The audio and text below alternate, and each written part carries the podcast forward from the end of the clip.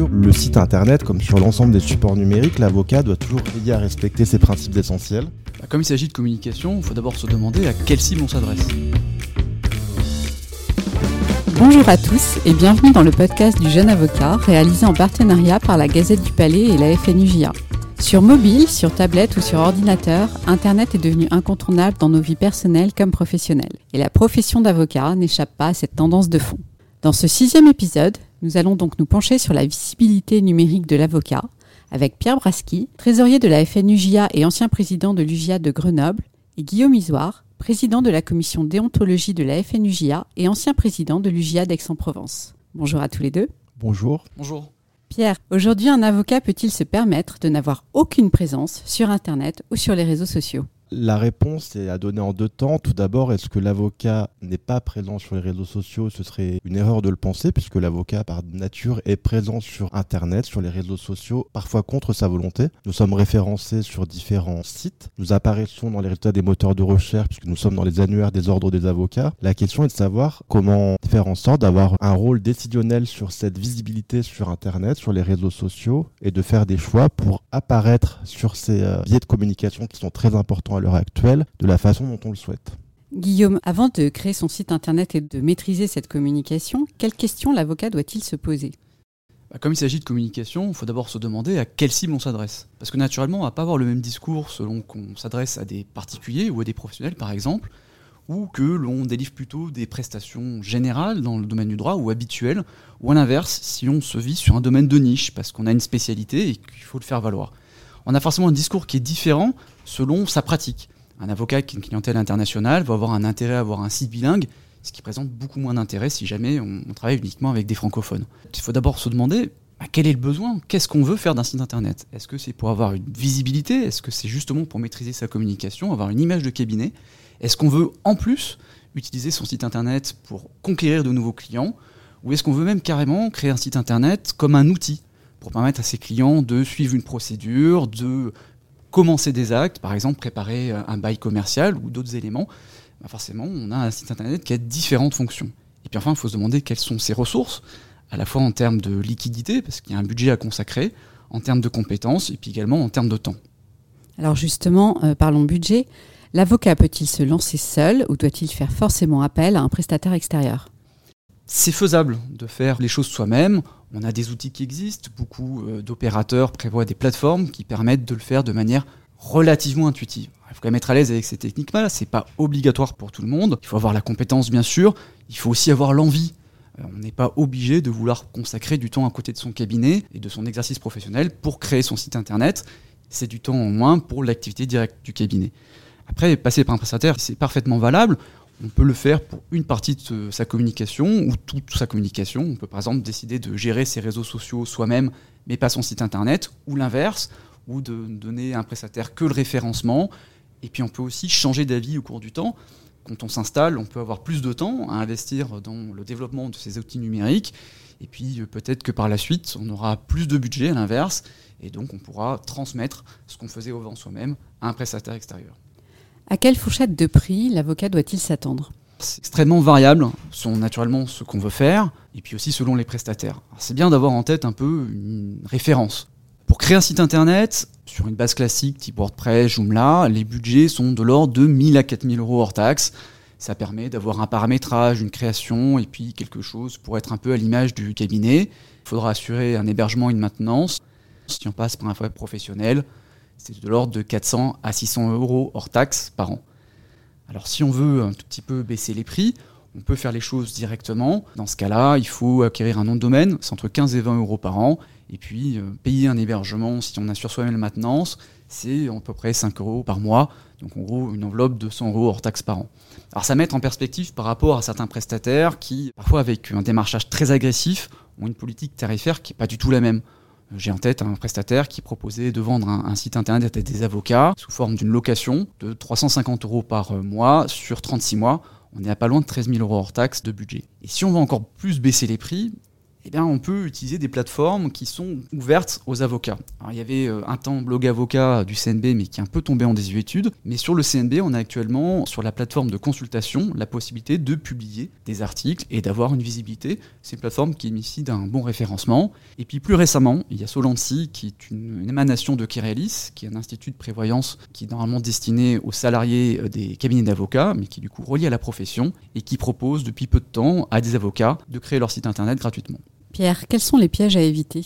Comme l'a indiqué Guillaume, il y a beaucoup de prestataires qui proposent des formules qui peuvent paraître alléchantes de prime abord sous le regard de leur prétendue gratuité. C'est-à-dire que c'est des prestataires qui vous offrent un site internet, qui le font intégralement.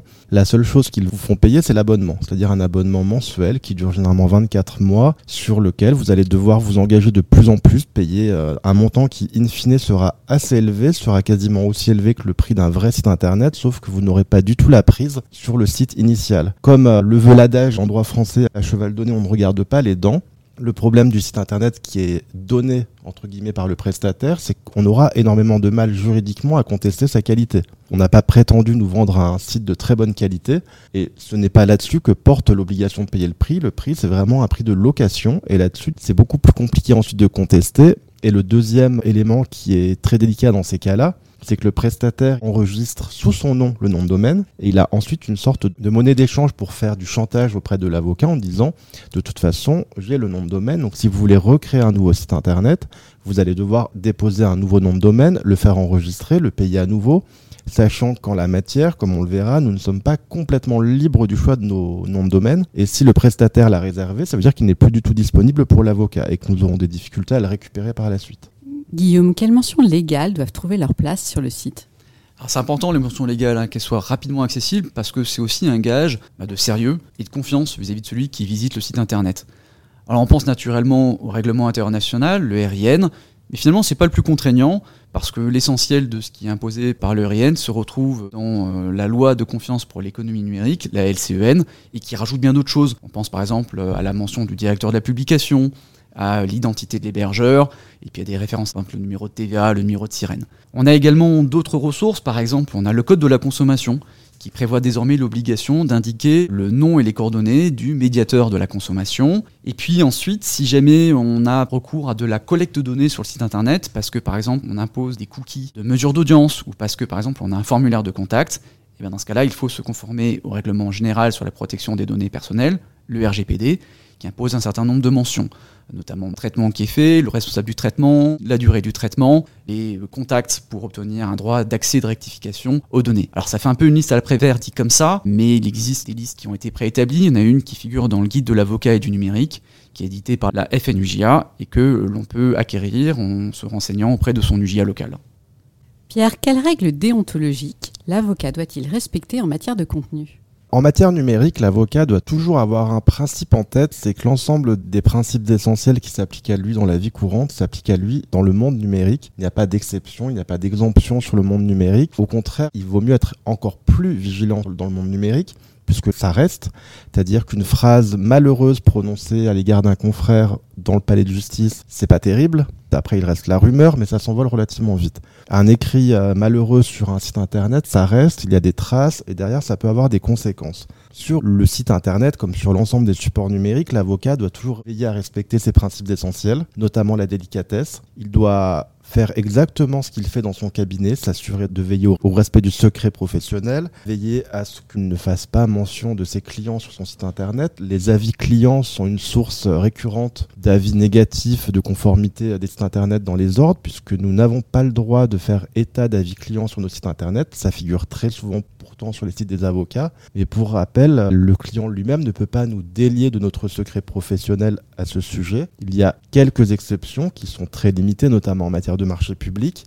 Mais de façon générale, les avis clients n'ont pas forcément leur place sur nos sites et il faut éviter de les faire apparaître. Dans les autres mentions qui sont souvent sujettes à caution et qui sont souvent aussi sujettes à commentaires désagréables de la part d'autres confrères, de confrères d'autres barreaux parfois, il y a tout ce qui concerne les matières dans lesquelles nous exerçons. Faut être très vigilant sur les spécialités. On ne peut pas se prétendre spécialiste, spécialisé en ou tout le champ lexical de la spécialisation si nous ne sommes pas titulaires d'un certificat de spécialité dans la matière. L'alternative, c'est ce qu'on appelle les domaines d'activité dominants, qui sont autorisés par l'article 10 du RIN, nous pouvons faire état de trois domaines d'activité dominants. De toute façon, c'est relativement logique. Au-delà de trois matières, il n'y a plus de notion de dominance. Ces trois domaines d'activité dominante, doivent être exercés de façon effective, habituelle par l'avocat. Il n'y a pas de contrôle. Il faut simplement avoir un peu de logique et aussi euh, avoir conscience que dans l'esprit de la personne qui va consulter le site, se prétendre compétent dans une pluralité de domaines, c'est sujet à caution. On peut se prétendre généraliste, ça c'est tout à fait autorisé. Il y a beaucoup d'avocats qui le font très bien. Par contre, se prétendre euh, compétent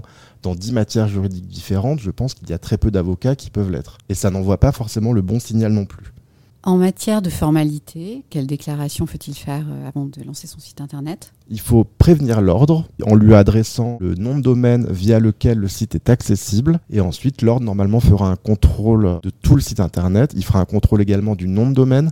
Le nom de domaine qu'on choisit, c'est aussi assez important. On ne peut pas choisir n'importe quoi. On ne peut pas choisir de nom de domaine qui ferait appel à des notions génériques avocat divorce Toulouse, par exemple, ça ne passe pas puisque ça laisse entendre que le titulaire de ce site serait le seul avocat qui fait du divorce à Toulouse. Avocat Isère, ça ne passe pas non plus. Il faut généralement choisir son nom, suivi de avocat, au singulier si on exerce à titre individuel, ou alors le nom de la structure, suivi d'avocat, encore une fois au singulier s'il n'y a qu'un seul associé, ou au pluriel s'il y en a plusieurs. Mais en tout état de cause, que ce soit dans le nom de domaine ou dans le contenu du site internet, il ne faut jamais faire référence à des choses qui pourraient donner aux visiteurs une impression déformée de la réalité. Par exemple, donner l'impression qu'on est un grand cabinet de très nombreux avocats, alors que ce n'est pas le cas, ce n'est pas autorisé. Donner l'impression qu'on exerce à plusieurs, alors que ce n'est pas le cas, c'est pas autorisé. Donner l'impression qu'on exerce dans une autre ville que celle dans le barreau dans lequel on exerce, ce n'est pas autorisé. Il faut vraiment faire très attention à ça.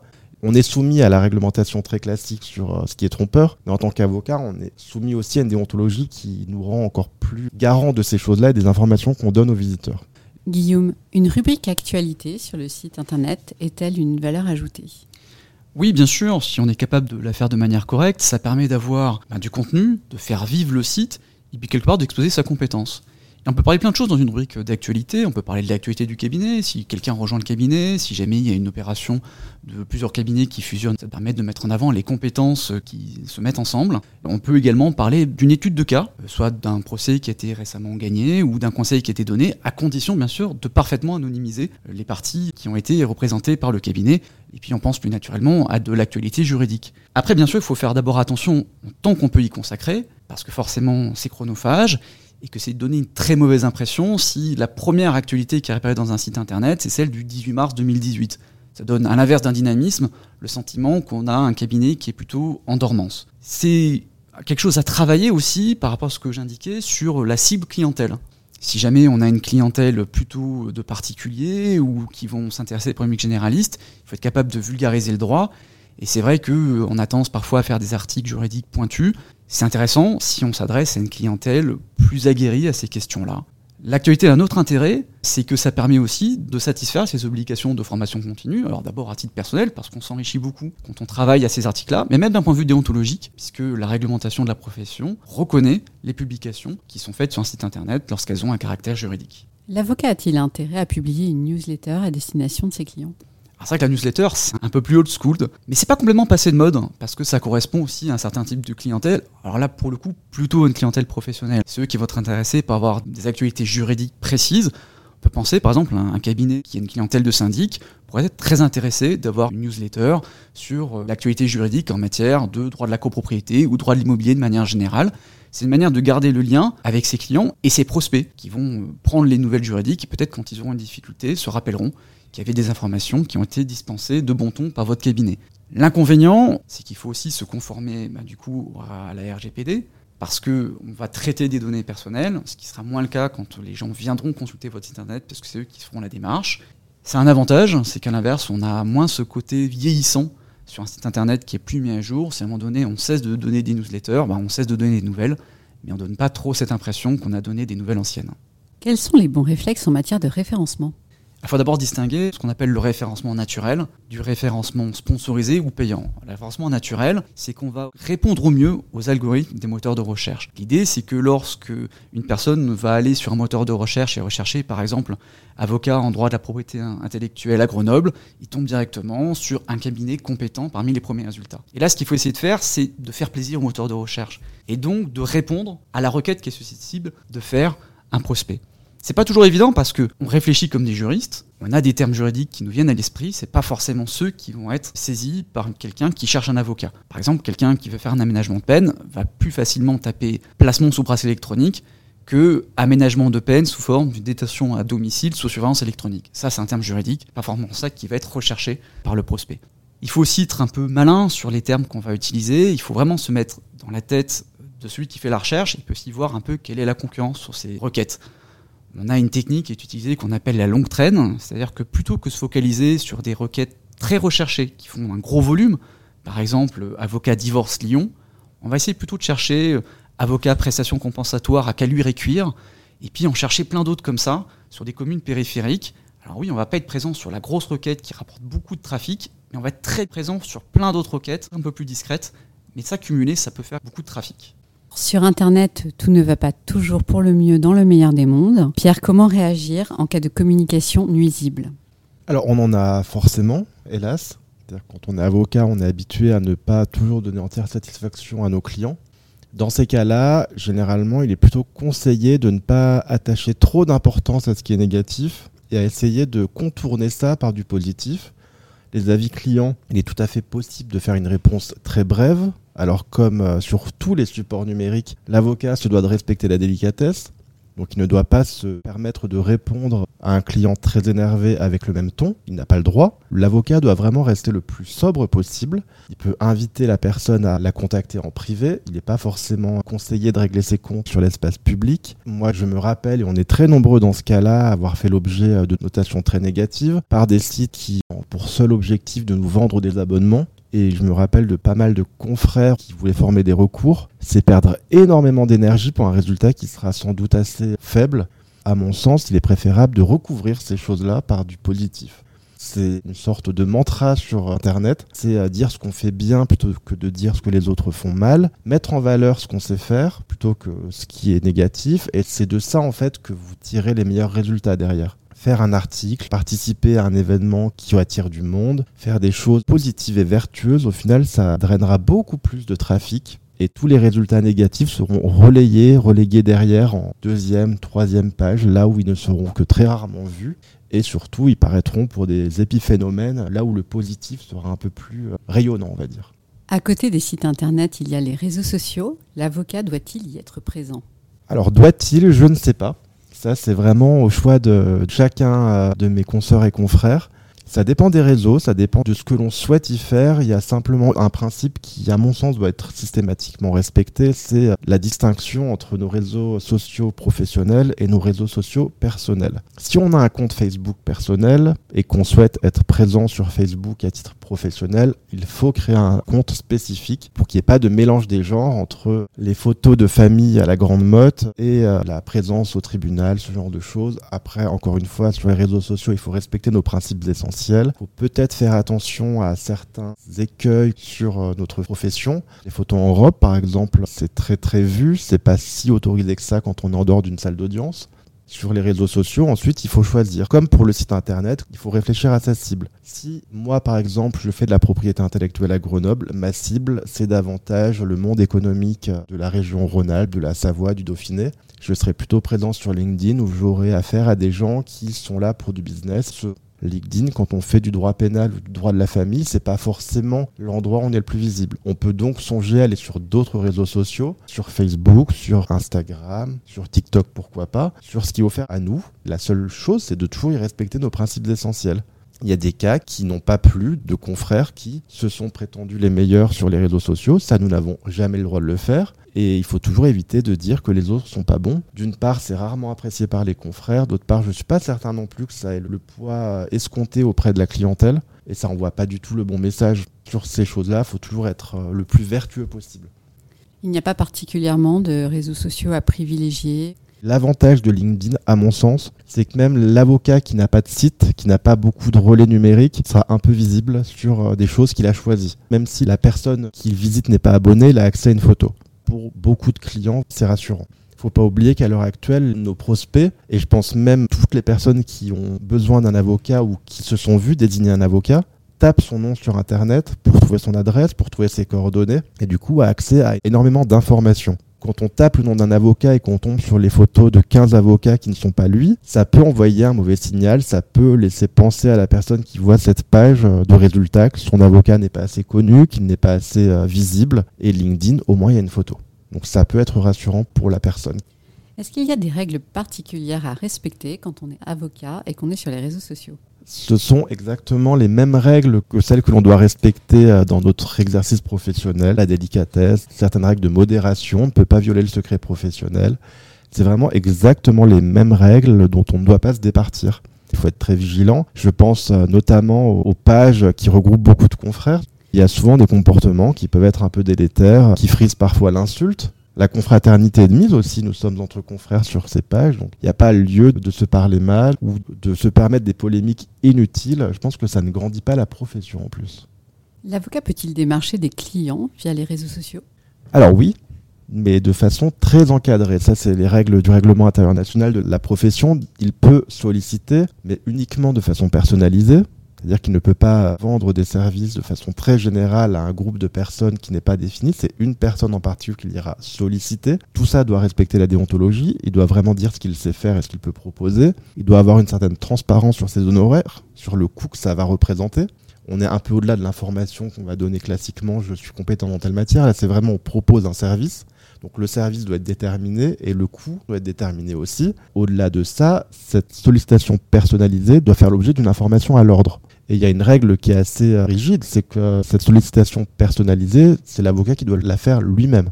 Il ne peut pas avoir recours à un prestataire extérieur qui euh, n'est pas avocat, qui n'a du coup pas les mêmes obligations déontologiques et qui s'affranchirait de ça pour euh, faire une sorte de publicité générale auprès du public. C'est uniquement l'avocat qui peut le faire lui-même et vers une personne déterminée.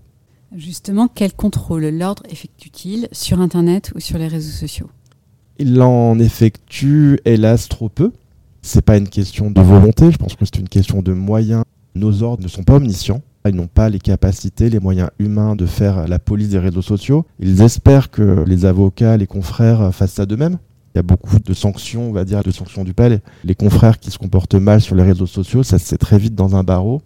Généralement, la police se fait d'elle-même euh, par cette voie-là. C'est pas comme ça que ça devrait se faire. Mais euh, hélas, enfin, moi, j'ai siégé au Conseil de l'ordre. J'étais en charge des contrôles de sites internet. Je ne contrôlais que les sites internet qui m'étaient déclarés. Tout ce qui ne m'est pas déclaré, ça sortait de la compétence. On aurait pu le faire. Manque de temps, on ne l'a pas fait. Après, c'est des confrères qui nous disent tel site pose problème, tel confrère pose problème sur les réseaux sociaux. En termes de sanctions, c'est toutes les sanctions habituelles auxquelles les avocats sont soumis. Faut-il encore qu'il y ait une volonté euh, politique derrière de les mettre en œuvre?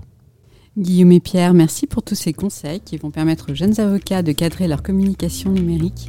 À bientôt pour un nouvel épisode du podcast du jeune avocat.